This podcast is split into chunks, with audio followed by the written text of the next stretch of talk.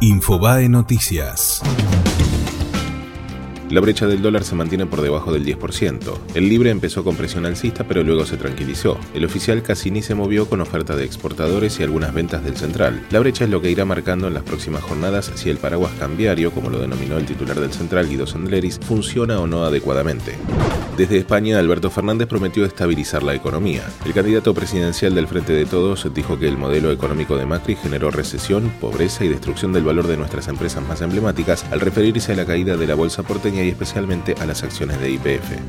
Hernán Lacunza dijo que no hay ninguna razón para retirar los depósitos, pero si la gente quiere hacerlo, están disponibles. El ministro de Hacienda aseguró que el Banco Central cuenta con reservas de sobra para hacer frente a la decisión de los ahorristas de retirar sus depósitos del sistema financiero. También indicó que las restricciones dieron resultado y que son hasta exageradas.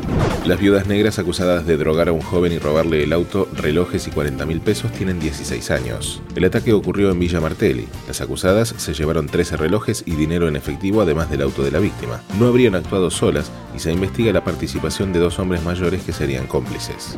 Oficializaron la postergación del aumento de gas hasta el año que viene. El gobierno indicó que debido a las circunstancias macroeconómicas un ajuste podría generar efectos adversos en el consumo y la actividad económica. La medida fue comunicada mediante una resolución publicada en el boletín oficial. Fue Infobae Noticias.